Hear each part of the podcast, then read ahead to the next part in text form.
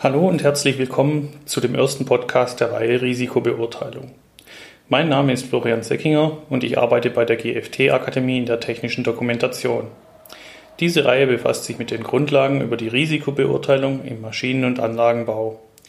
Weiterhin zeigt diese Reihe auf, welche Schritte eine Risikobeurteilung umfasst und was diese einzelnen Schritte beinhalten. Ebenfalls beleuchtet diese Podcast-Reihe die wichtigsten Normen und gibt wissenswerte Informationen rund um die Risikobeurteilung preis. In dieser ersten Folge gehe ich zuerst auf die wichtigsten Grundlagen der Risikobeurteilung ein, bevor wir in den späteren Folgen tiefer in die Materie eintauchen. Zuerst liefere ich euch einen kleinen Themenüberblick für diese Folge. Ich möchte euch heute erläutern, welche rechtlichen Aspekte hinter einer Risikobeurteilung stecken und warum eine durchgeführt werden muss, weiterhin wann sinnvollerweise mit der Risikobeurteilung gestartet werden soll Zudem, welche Personen sich im Unternehmen mit der Erstellung einer Risikobeurteilung beschäftigen müssen. Und zum Schluss gehe ich noch kurz auf die Unterschiede zwischen einer Risikobeurteilung und einer Gefährdungsbeurteilung ein. Kommen wir nun zu den rechtlichen Aspekten und warum eine Risikobeurteilung durchgeführt werden muss. Es ist so, dass mehrere EU-Richtlinien im Rahmen der CE-Kennzeichnung die Erstellung einer Risikobeurteilung fordern. Diese soll sicherstellen, dass im gesamten europäischen Markt nur sichere Produkte in Verkehr gebracht werden. Häufig wird nämlich in der Konstruktion oder der Produktion aufgrund Zeit- und Spardruck an der Sicherheit des Produktes gespart. Mangelnde Hersteller und Montageverfahren führen zu fehlerhaften Produkten, die eine Gefahr für den Anwender darstellen. Um fehlerhafte Produkte zu vermeiden, wird deswegen die Erstellung einer Risikobeurteilung gefordert. Für den Maschinenbau wird in diese Forderung in Form der europäischen Maschinenrichtlinie umgesetzt. In dieser steht, der Hersteller einer Maschine oder sein Bevollmächtigter hat dafür zu sorgen, dass eine Risikobeurteilung vorgenommen wird, um die für die Maschine geltenden Sicherheits- und Gesundheitsschutzanforderungen zu ermitteln. Die Maschine muss dann unter Berücksichtigung der Ergebnisse der Risikobeurteilung konstruiert und gebaut werden. Somit hat jeder Hersteller die Verpflichtung, eine Risikobeurteilung für seine Maschine anzufertigen. Aber auch abseits vom Maschinenbau ist es sinnvoll, für Produkte eine Risikobeurteilung durchzuführen. Denn unser nationales Recht fordert, dass auf dem Markt nur sichere Produkte in Verkehr gebracht werden dürfen. Dies wird in Form des Produktsicherheitsgesetzes umgesetzt. Das fordert für die Bereitstellung von Produkten am Markt, dass diese nur in Verkehr gebracht werden dürfen, wenn die Sicherheit und Gesundheit von Personen bei bestimmungsgemäßer oder vorhersehbarer Verwendung nicht gefährdet sind. Ob die Sicherheit und Gesundheit von Personen durch das Produkt nicht gefährdet sind, ist hierbei mittels einer Risikobeurteilung zu prüfen.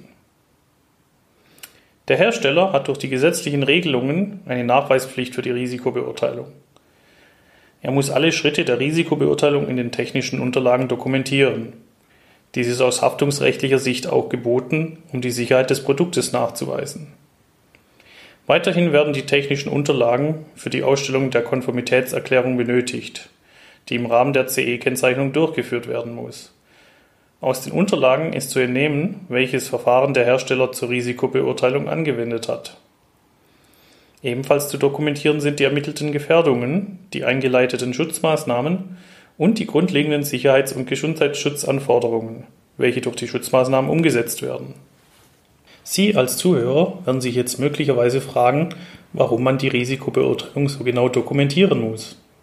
Wir als Dienstleister in der technischen Dokumentation haben schon öfters Aussagen zu hören bekommen wie das liest doch eh keiner, die Mühe kann ich mir auch gleich sparen oder ich konstruiere lieber die nächste Maschine, als dass ich meine Arbeitszeit für die Dokumentation verschwende. Eine gut dokumentierte Risikobeurteilung entlastet aber das Unternehmen und einzelne Mitarbeiter bei möglichen Haftungsansprüchen. Führt man nämlich keine Risikobeurteilung durch, wird diese nur mangelhaft durchgeführt oder wird diese nicht dokumentiert, kann dies zu unterschiedlichen Rechtsfolgen führen. Da eine dokumentierte Risikobeurteilung Teil der technischen Unterlagen sind, die in den EU-Richtlinien gefördert sind, Führt das Fehlen einer Risikobeurteilung oder eine mangelhaft durchgeführte Risikobeurteilung zu einem höheren Haftungsrisiko? Kommt es zu einem Unfall mit Sachschaden durch das Produkt, können die Behörden Bußgelder verhängen, eine Überarbeitung bzw. Rückruf des Produktes fordern oder sogar Vertriebsverbote aussprechen. Im Falle von Personenschäden haftet der Hersteller für dessen Folgen, also beispielsweise wird dessen Heilbehandlung, seine Rehabilitation oder dessen Rente, wenn er durch den Unfall nicht mehr arbeitsfähig ist. Ebenfalls muss sogar mit einem Schmerzensgeld gerechnet werden. Ein Beispiel für die schuldhafte Verhaftung zeigt sich im Falle eines Unfalls mit einem Aktenvernichter. Dabei verlor ein zweijähriges Kind drei Finger der linken Hand. Der Hersteller ist schadensersatzpflichtig, weil er versäumt hat, vor den erheblichen Gefahr des Produktes in seiner Bedienungsanleitung oder auf dem Gerät selbst zu warnen. Der Hersteller hat gegen seine Instruktionspflicht verstoßen und wurde zur Zahlung eines hohen Schmerzensgeldes verurteilt. Wird aufgrund einer mangelnden oder fehlenden Risikobeurteilung sogar jemand getötet, ermittelt zudem die zuständige Staatsanwaltschaft gegen das Unternehmen. Ergeben sich Anhaltspunkte für ein schuldhaftes Verhalten der Mitarbeiter, beispielsweise eine Nachlässigkeit bei der sicherheitsbezogenen Konstruktion, sind sogar Freiheitsstrafen für einzelne Mitarbeiter des Herstellers möglich. Gehen wir nun der Frage nach, wann es denn sinnvoll ist, mit der Risikobeurteilung zu starten. Wenn das Produkt oder Teile davon bereits gefertigt werden, ist es bereits zu spät, mit der Durchführung einer Risikobeurteilung zu beginnen. Die Risikobeurteilung sollte bereits vor der eigentlichen Konstruktion des Produktes starten. Zu früh sollte diese aber auch nicht beginnen. Fehlen wesentliche funktionelle Aspekte des Produktes oder sind diese noch ungeklärt, ist es nicht sinnvoll, mit einer Risikobeurteilung zu starten. Im Verlauf der Konzeptionsphase werden Zweck und Funktionen des Produktes definiert.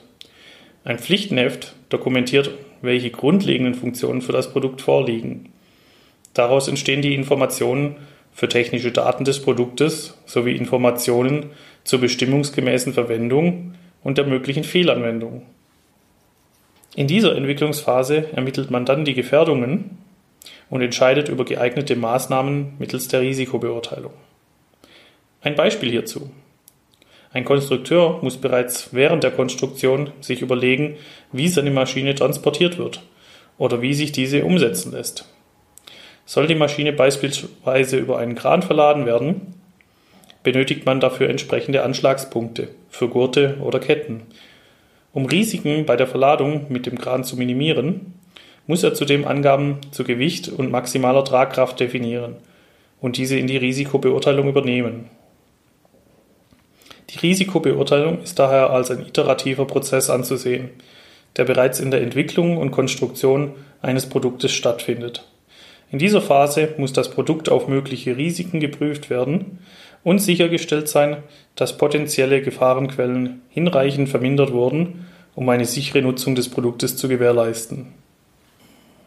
Kommen wir als nächstes nun zu den Personen, die sich mit der Erstellung einer Risikobeurteilung auseinandersetzen. Zuständig für die Risikobeurteilung sind die Konstrukteure, da die Risikobeurteilung ein Bestandteil der Entwicklungs- und Konstruktionsarbeit ist.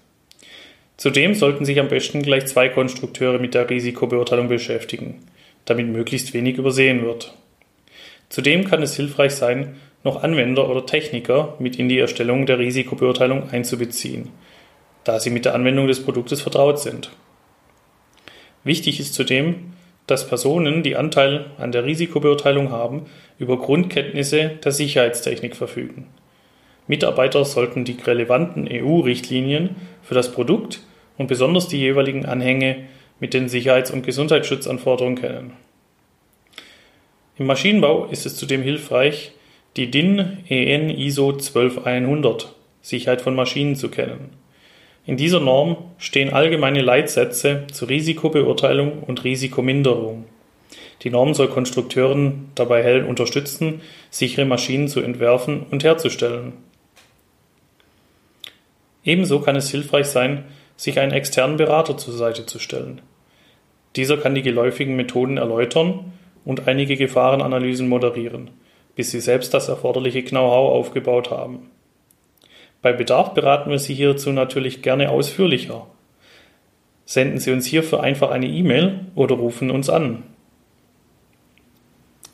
Zum Ende dieser Folge möchte ich noch kurz auf einige Begrifflichkeiten eingehen.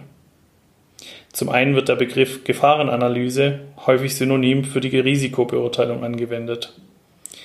In früheren Versionen von Normen und Richtlinien, wie die Maschinenrichtlinie, oder die DIN EN ISO 12100 wurden die Risikobeurteilung noch Gefahrenanalyse genannt.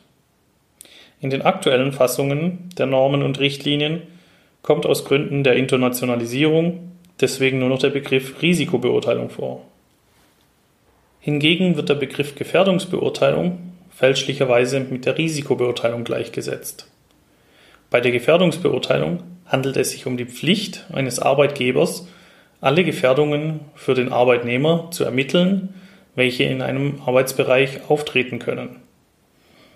Die Gefährdungsbeurteilung kann zum betrieblichen Arbeitsschutz zugeordnet werden, da diese den Schutz der Beschäftigten bei der Arbeit sicherstellen soll.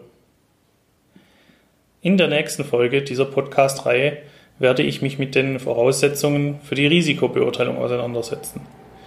Dazu gehören die Normenrecherche, die Beschreibung der Zielgruppen und eine Vorstellung von gängigen Methoden zur Risikobeurteilung.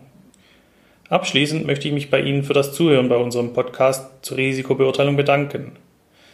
Ich wünsche Ihnen bis zum nächsten Mal eine gute Zeit. Auf ein baldiges Wiederhören.